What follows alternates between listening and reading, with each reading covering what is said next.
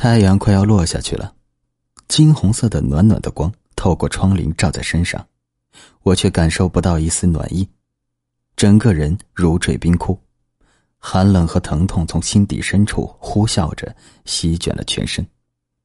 我的手剧烈的发着抖，抖得几乎拿不稳那只戒指。我想起了曾经在这里发生的所有的事。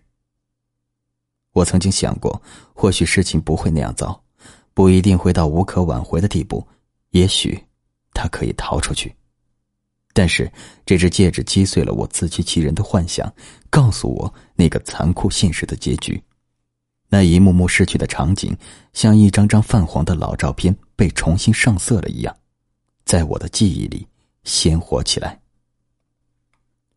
水和拖把洗去了岸上和地上的雪，洗不去空气里的浓烈的血腥味儿，弥漫在这个小而昏暗的房间里。夕阳的红光从又高又小的窗户里照进来，洒落在地板上，像是又给地板染上了新血。罗在虎离开好一阵子了，我和阿林谁都没有说话，四周充斥着令人窒息的沉默。在刚才那几个小时的时间里，在这间屋里上演的血腥惨烈的场景，对于我们两个人来讲，都是太过强烈的冲击。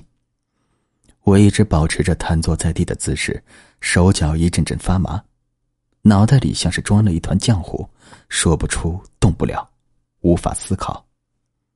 许久之后，才稍稍缓过来一点。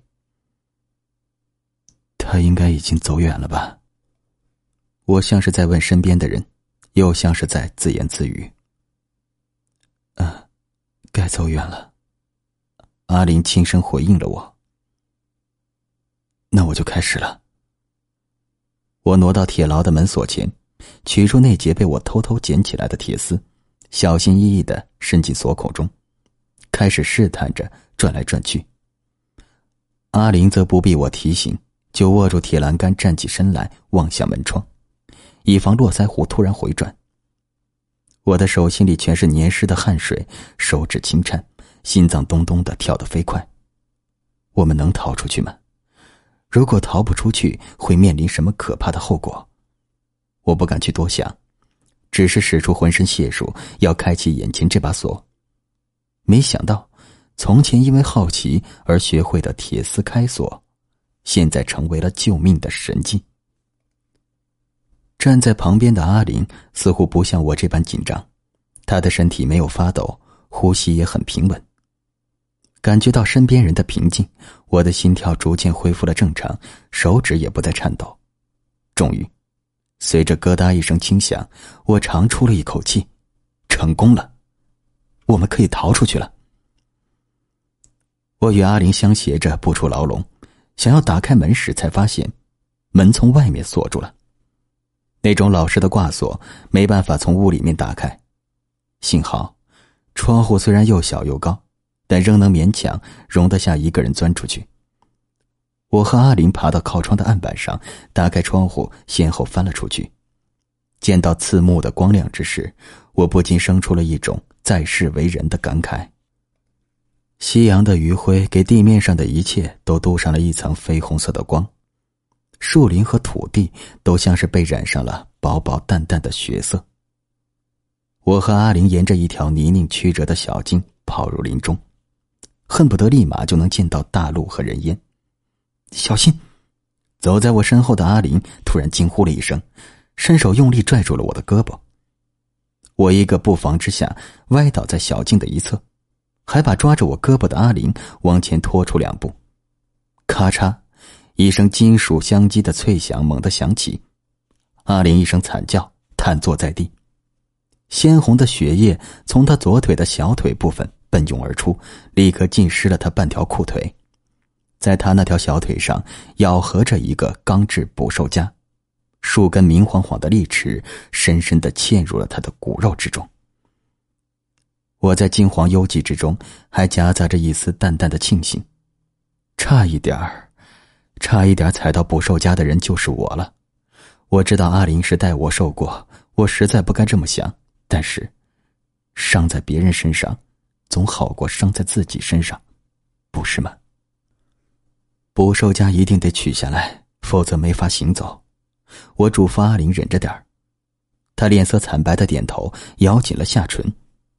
没有时间可以耽搁了，我伸出双手，分别抓住捕兽夹的两端，双臂猛然发力，啪的一下，两边利齿从骨肉中被扯离，更多的血从数个深而小的血洞中涌出，红的发了黑。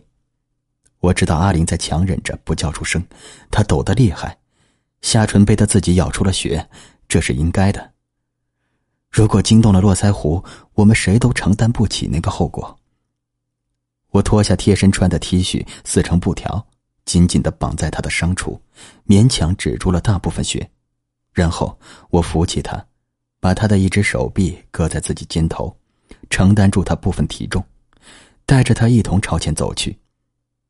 刚刚走出一小段距离，路旁枯林中响起人类急而重的脚步声，飞快的向我们接近。我惊惧交加的抬头朝那边望去，一个高壮的身影，已近在咫尺，是络腮胡。络腮胡来了。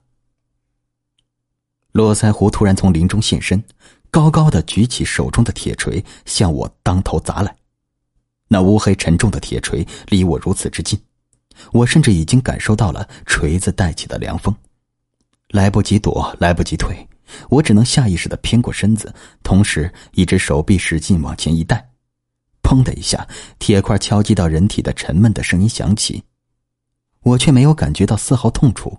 我转过头，看到原本在我身侧的阿玲，此刻却在我面前，她倒在了地上，额头上鲜血淋漓，双眼紧盯着我。那双黑白分明的眼眸里充斥着惊诧和悲伤。我做了什么？我刚才做了什么？我的灵魂好像突然离开了躯壳，飘在半空中，难以置信的喋喋不休的质问自己：“你在做什么？你怎么能这么做？”而我的躯壳却噔噔噔的连退了几步，迅速转身往另一侧的枯林中跑去。我听到身后传来络腮胡的咆哮声，却没有听到他追上来的脚步声。逃跑的间隙中。我回头望去，却见到阿玲挣扎着爬起来，抱住了络腮胡的腿。络腮胡怒吼着，抡起锤子，一下一下的砸在他身上。他的口鼻中都流出殷红的血来，却仍然死死的抱住络腮胡不放。为什么？明明是我害了你，你却还是拼死的帮我。我泪流满面的转过头，不敢再看，跌跌撞撞的用尽全力向前跑去。树枝划破了我的皮肤，我却浑然不觉。浑浑噩噩的，不知跑了多久，四周已是全然的黑暗。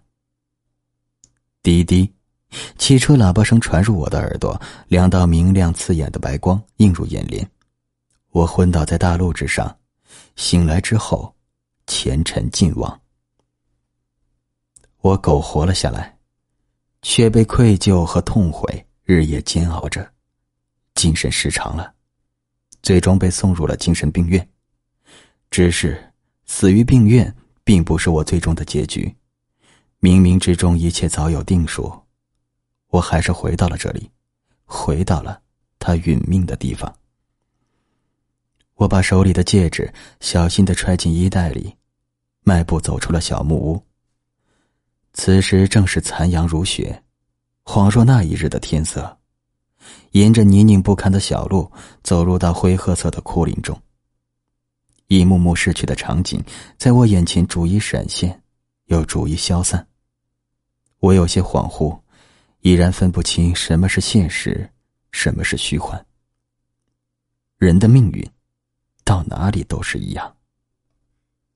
缓过神来时，我听见自己正喃喃低语：“对不起。”对不起，阿玲，对不起。即便说上一千一万句对不起，也已经是于事无补了。我的声音也已经无法传达给他了。我想起那一日，他最后望向我的眼神里，有悲伤，有惊诧，就是不带丝毫的恨意。你为什么不恨我？你该恨我的。倘若你恨我，或许我还会好过一点。你为什么不恨我？沉重急促的脚步声将我从自己的思绪中惊醒，一个高壮的身影突然从密密的枯林中窜了出来。我抬头望去，见到一张满是络腮胡的、带着狞笑的面孔，是那个杀人狂。他竟然又出现了。络腮胡高高的举起一只手臂，手里握着一柄乌黑沉重的铁锤，向我挥来。铁锤带起的凉风扑面而来，我却十分平静。这次，我逃不掉了吧？我也不想再逃了。早知如此。何必当初？眼看铁锤就要砸到我的身上，我难以自控的高声喊了一声：“阿玲，阿玲，对不起。等我过了奈何桥，如果还能遇见你，到那时，再好好的跟你道歉吧。”铁锤挥到半途，却停滞不前了。一只白森森的鼓手从泥土里伸出，抓住了络腮胡的脚，且深深的嵌入进去。络腮胡杀猪似的嚎叫起来，瘫坐在地。只要是你叫我，我就是躺在坟墓里，也能涌出力量站起身来。夕阳的光辉给那具从地底钻出来的骨架镀上了美丽的金红色。一只金红色的鼓手掐住络腮胡的脖子。另一只手则插入他的胸膛，掏出了一颗血淋淋的、仍在跳动着的心脏。扔下手中的尸体，白骨扭过头望向我。明明那头骨的眼部只剩下两个深深的黑洞，我却似乎看到了一双黑白分明的眼睛。多年以后的某一天，人来人往、高楼林立的步行街上。一对情侣坐在长椅上说着甜言蜜语。一个西装革履的、眉目开朗的男人走到长椅旁边的垃圾桶前，碾灭手里的烟头。恰是那对情侣中的女方问男方：“你有多爱我？”男方侃侃而谈：“情不知所起，一往而深；情之所至，生者可以死，死者可以生。”话音一落，女方感动不已，娇嗔不休。站在垃圾桶前的男人却听得怔住了。许久，他的脸上露出恍然大悟的表情，而后在人潮拥挤的大街上，哭得像个孩子。好了，这个故事讲完了，再见。